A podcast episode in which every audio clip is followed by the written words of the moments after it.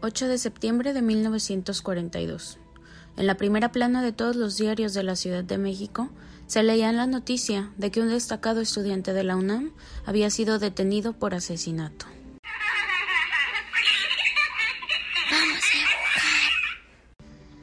Hola amigos, bienvenidos a un capítulo más de Juego de Asesinos. Mi nombre es Ale. El día de hoy me toca grabar a mí solita como le tocó a Kiki la semana pasada. Y es que octubre ha sido un mes de locos para las dos.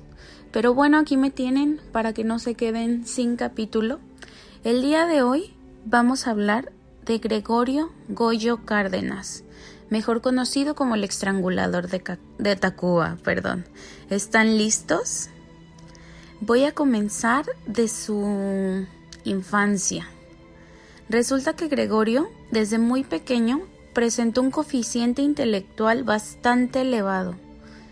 Pero de la misma forma como desde chico notaron que tenía este coeficiente intelectual sobresaliente, resulta que tuvo un, problema de encefalitis, lo que es un pues una enfermedad que provoca que se infle el cerebro o que se inflame, lo cual si no es atendido correctamente que fue el caso obviamente, provoca secuelas en las personas. En este caso, Goyo mostraba odio y maltrato hacia los animales y tenía un problema con su control de esfínteres. ¿Esto qué quiere decir? Pues que no podía aguantarse las ganas de hacer del baño, simplemente se hacía encima. Y pues sumándole a todo esto, la relación con su madre era bastante complicada. O sea, cero condiciones favorables para un chico. Pero bueno, así creció, pasó su juventud con estos problemas, odio hacia los animales, los maltrataba y todo esto. Pero bueno, como era sobresaliente, pues entró a la universidad, a la UNAM. Es una universidad bastante importante en la Ciudad de México, yo creo de las más importantes de todo México. Pero bueno, él estudió química en la universidad y aquí es donde conoce él a su primera esposa. Su nombre era Sabina y bueno, con esta chica él duró muy pocos años.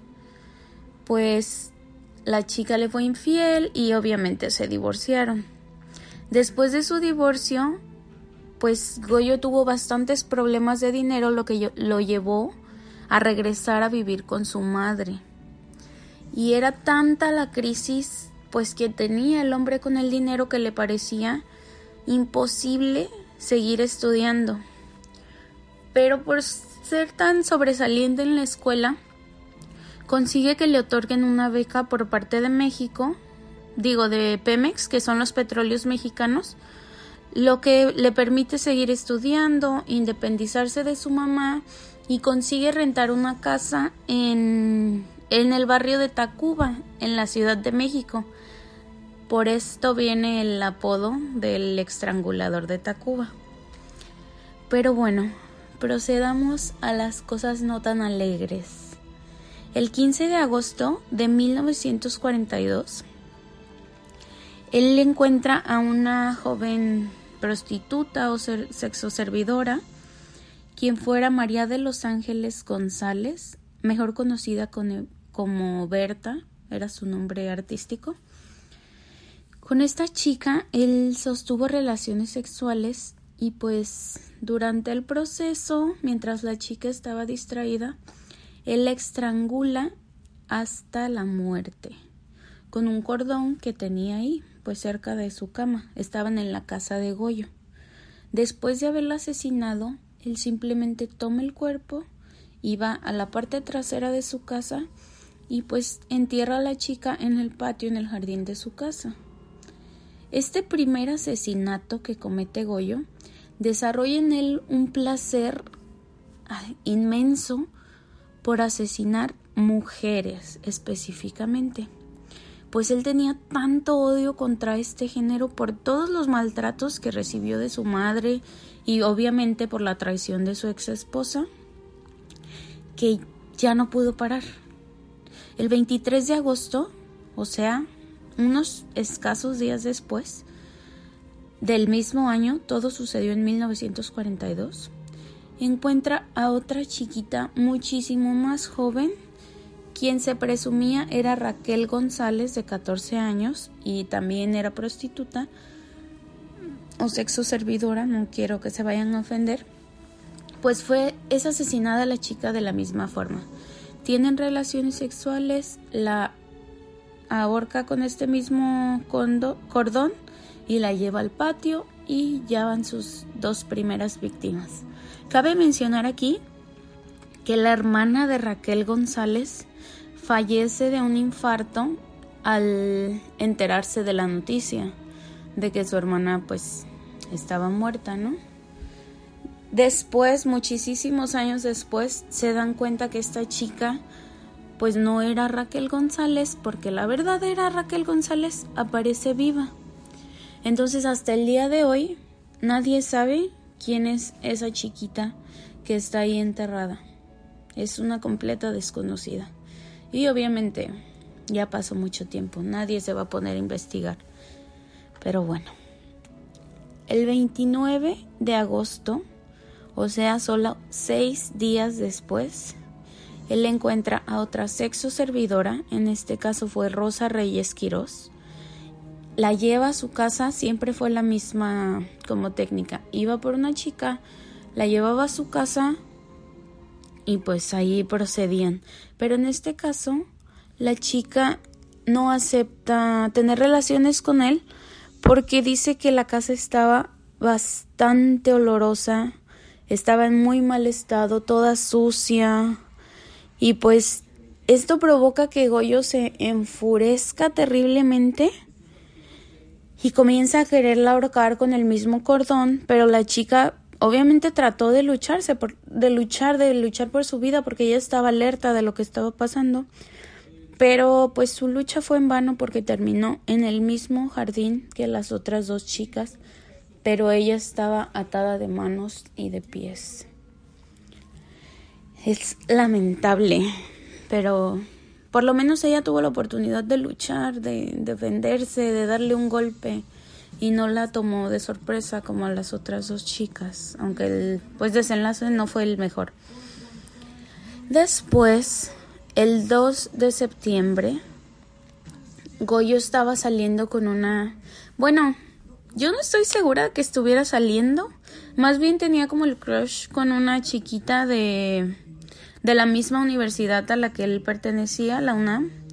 Esta chica era Graciela Arias Ábalos. Pues resulta que este día, el 2 de septiembre, Goyo pasa a recogerla a la escuela y pues según la iba a llevar a su casa, o sea, iban como una minicita y luego llevarla a su casa. Pero resulta que cuando la chica sube al carro, Goyo comienza a declararle su amor, según él, y pues la chica lo rechaza le dice, ¿sabes qué? Pues no, no estamos en el mismo canal.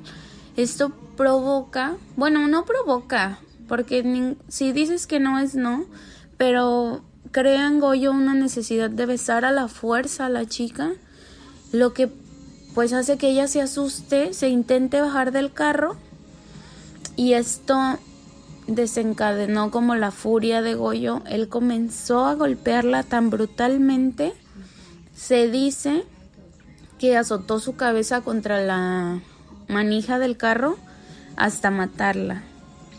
Y pues así es como él obtiene su cuarta víctima y la pone también en el jardín.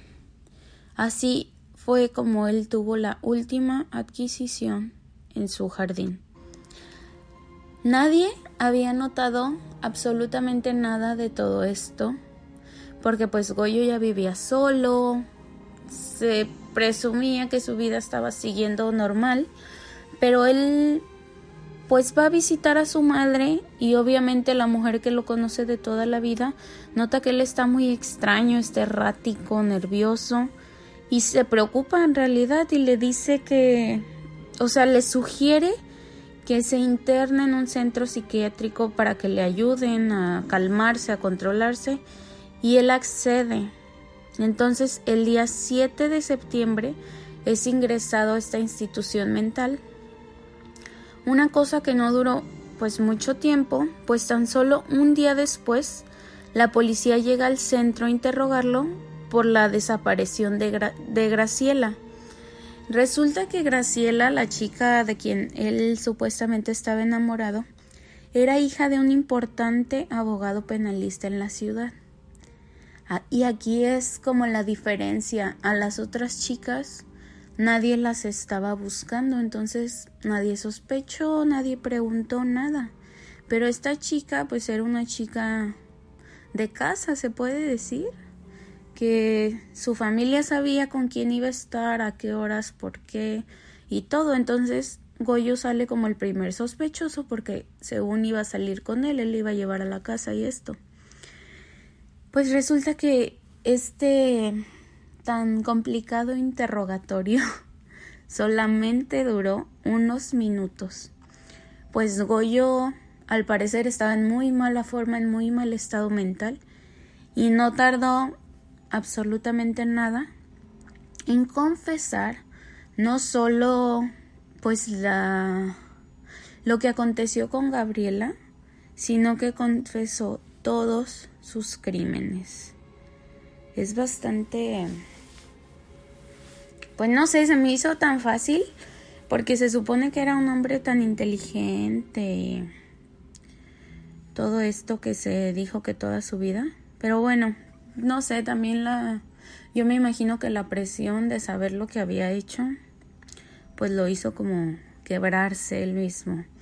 Pero bueno, ese mismo día que él confiesa, que fue el 8 de septiembre, los peritos y los médicos forenses y ahora sí que todas las autoridades proceden a casa de Goyo a hacer las investigaciones, exhumar los cuerpos y pues sí, precisamente encontraron los cuatro cadáveres, pero no solo esto.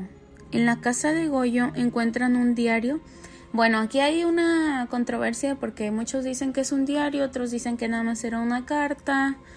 Pero bueno, en este documento que encontraron escrito por Goyo, está como toda la descripción de cada asesinato, lo que hizo con cada chica y al final pide perdón por lo que hizo con Graciela, que era pues la única que en realidad a él le importaba y él conocía, porque en sí las otras tres chicas pues eran desconocidas, simplemente personas que encontró en la calle.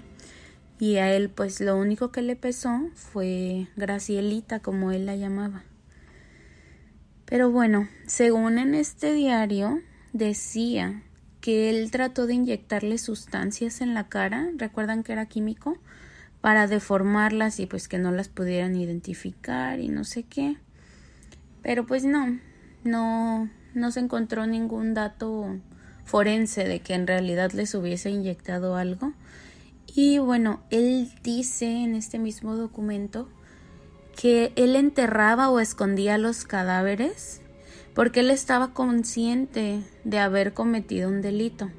Pero mira que, bueno, a mí me parece como una payasada que dijera esto, porque si estaba consciente de, que estaba cometiendo un delito, ¿por qué lo hacía una y otra y otra vez? ¿Qué está pasando? Pero bueno, este loco fue encerrado en un manicomio para, según supuestamente, controlar su enfermedad. En este manicomio fue diagnosticado con personalidad neurótica evolutiva con tendencias homosexuales y narcisistas, también con erotismo sádico anal y aunado a esto se le declara como esquizoparaneuroide. es una palabra tan larga, pero bueno, esquizoparaneuroide. Se presume que durante sus años de sentencia él entraba y salía del manicomio como se le antojaba y ayudaba a otros pues internos o a otros pacientes hacer lo mismo que salieran y entraran escapándose obviamente pero pues lo hacía y también se dice que él tuvo muchos privilegios mientras estuvo en este centro que le permitían salir los fines de semana, por ejemplo, a ir al cine con una chica o así a reunirse con mujeres los fines de semana. Entonces, aquí hay una incongruencia tan grande con esta institución. Él asesinó cuatro mujeres específicamente. dijo que era por odio al género, pero ellos de todos modos los dejaban salir pues a tener citas, si se puede decir. Entonces aquí me entra una duda en mi cabeza. ¿Habrán sido esas cuatro sus únicas víctimas? Porque quién sabe con quién salió esos fines de semana, quién sabe qué pasó con esas chicas, si estén bien. No sé, es, es muy... Me parece muy ilógica esta historia, pero bueno, es real, sucedió en la Ciudad de México. Y si a mí me parece ilógico o demasiado liberal, pues yo sé que ustedes también. Pero esto no es todo. Resulta, prepárense, pónganse cómodos, porque para el año 1976, el estrangulador de Tacuba, apodo que fue dado por los medios a Goyo, fue perdonado por todos sus crímenes y quedó en libertad. Pero no es cualquier perdón el que tuvo este hombre, porque resulta que el presidente de ese tiempo, Luis Echeverría, fue quien le consiguió el perdón a Goyo, convirtiéndolo en toda una celebridad, pues según el presidente, este hombre era un claro ejemplo de rehabilitación social y hasta le hicieron un homenaje en la Cámara de Diputados Dime qué tremenda estupidez. Y me disculpan por la, por la palabra, pero ¿en qué cabeza cabe? Le hicieron un homenaje en la Cámara de Diputados. Este hombre va a su homenaje, habla de su vida y nuestros destacados diputados se pusieron de pie y le, le aplaudieron. O sea, le aplaudieron de pie al primer asesino serial del país, como si fuera un gran ejemplo para nuestros jóvenes o para la población en general de México. Es completamente absurdo. No sé, no me imagino por lo menos la sensación de las familias al ver esta tremenda payasada era, bueno, no sé, me sorprende más el hecho de que sea real, de que pasó. O sea, no lo puedo creer. Pero bueno, Gregorio fallece el día 2 de agosto de 1999, homenajeado por muchas personas, a pesar de sus atroces actos. ¡Qué belleza!